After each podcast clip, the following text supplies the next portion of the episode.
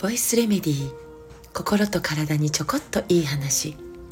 元看護師ホメオパス井上真由美です。今日は兵庫県西脇市に来ています、えー、玉木新芽さんのところで今日は2日目のお仕事をさせていただいて、えー、夕方から京都に向かいます。で明日は滋賀県で、え、死生観の話を企画していただいていますさて今日は嗅覚のことについて匂いね、えー、のことについてちょっとお話ししてみたいと思います。まああの普段のお話し会でもお伝えしていることなんですけれども今香りの害と書いて香害という言葉がよく知られるようになりましたね。えー、人工的に作られた、まあ、化学香料、ね、人工香料のこと。でそこから起こっている問題についてね。もう様々な立場から様々な言葉で、えー、議論されるようになりました。ね、問題定義。されるようになってきました。で、えー、私は、えー、人の体の作りというところからちょっとお話ししてみたいと思います。生まれたばかりの赤ちゃんってね、まだ目もちゃんと見えないし、耳もちゃんと聞こえてないんですよね。えー、視覚情報と聴覚の情報が、まあ、はっきりくっきり使えないから、別の感覚をかなり敏感に使うように生まれてくるんです。で、その一つは肌の感覚、触覚、ね、肌感覚なんですけど、もう一つが実は嗅覚なんです。赤ちゃんの嗅覚、匂いを嗅ぐ感覚ですよね。嗅覚はとってもとっても敏感なんですね。で、その理由はもう一つだけ。では、お母さんの匂いを覚えるためなんです。これはもうね、自然の摂理で本能なんですよね。動物の。あ生まれてすぐ産んでくれたお母さんを確認できなければ生きていけないわけです。野生の世界とかではね。だから人間も同じで産んでくれたお母さんと生きていくためにつながらなくちゃ。だけどね、目で見て確認できるほど視力はまだないし、声を聞いて確認できるほど聴覚もまだ育ってないし、それを嗅覚、匂いを嗅ぐ力で補っているんです。お母さんの匂いを覚える。これは生まれたばかりの赤ちゃんにとってとっっても大切な経験なんです。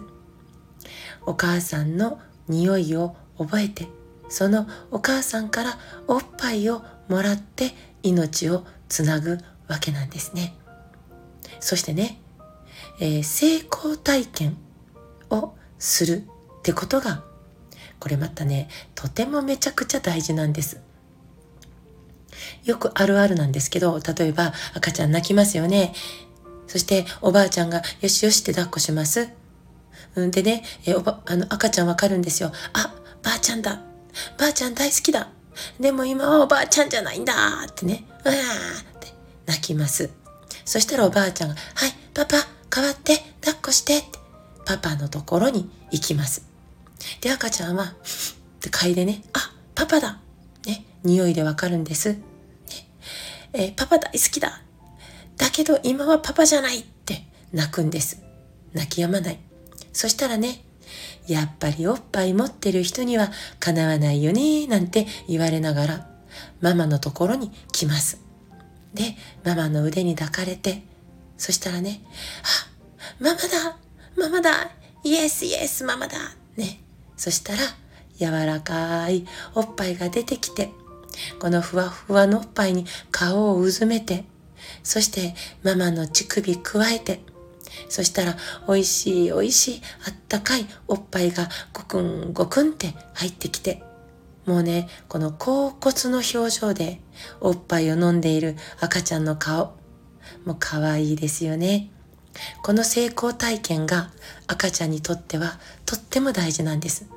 これが将来のカレーとシチューを嗅ぎ分ける能力ではなくて、まあそれも大事ですけど、いざという時に匂いのない匂いを嗅ぎ分けて決断するという能力につながっていくんですね。まあね、昔の人は空気の匂いの変化で、あと何分後に雨が降るよなんてことまで予測できていたんですよね。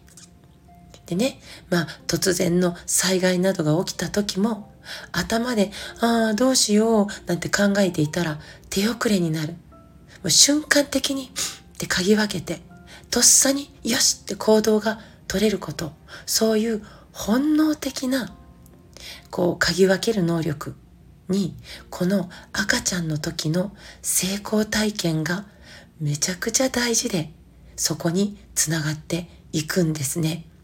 この特別な嗅覚を育む場所をヤコブヤコブソン期間と呼ぶんです。この鼻の中にあるんですよ。ヤコブソン期間っていうのがね。でも今、赤ちゃんがこの成功体験ができないでいるんですね。それは誰が抱いても同じ香りがするからなんです。強い強い香り。おばあちゃんが抱いても、ね、えー、お父さんが抱いても、別の誰かが抱いても、お母さんが抱いても同じ人工的な強い香り、合成の香り、科学的なフローラルの香りがね、えー、同じ洗濯機ででね、同じ柔軟剤とかをね、まあ、使うことでみんなの衣類に、えー、染み込んでいるから、だから誰に抱かれても同じ香りがね、してしまって大切な存在を嗅ぎ分けるという経験ができないでしまうんです。ね、香りが、ね、科学かどうかということでなく私は香りが消えない強さを持っているということにも、えー、問題があると思っているんです。マイクロカプセルに入った香りってなかなか消えないんですよね。で香りって消えるからこそ愛おしいんですよ。ラベンダーの時期が終わるとラベンダーの香りが消える。だからまた次のシーズンが待ち遠しい。コーヒーの香りもね、飲み終わったら消える。だからまたコーヒーを入れたくなる。彼女とデートして、ハグして帰って、ね、服についた彼女の残りがが消えるからまた会いたくなる。香りってね、消えることがとっても大事なんです。簡単に消えること。私たちの周りには消える香りがたくさんありますよね。お花もお線香もスパイスもコーヒーも消えるからこそ愛おしいんです。私たちの命と同じです。いつか死んで消えますよね。だからこそお互いの存在が愛おしいです。会えている時間は有限だから。だからこそ大切なんです。消えない香りって愛おしさ、大切さを育むことがとても難しいものではないかと思っているんです。私たち人間は自然素材でできてます。どんな働きを持っているか、どんな経験が大切なのか、まず私たち自身が私たちの体の作りを知っていること。だから、これを選ぶよって日用品、洗剤、柔軟剤、ね。だからこそこれを選びたいっていうのが自然に生まれてくることをこれからも目指していきたいなと思ってます。赤ちゃんや子供たちに愛おしさを育む香りを通していざという時にちゃんと嗅ぎ分けて行動を取れる能力を育んでいきましょう。いつまでも残る強い香りちょっとやめてみませんか？今日も最後まで聞いてくださってありがとうございます。また明日お会いしましょう。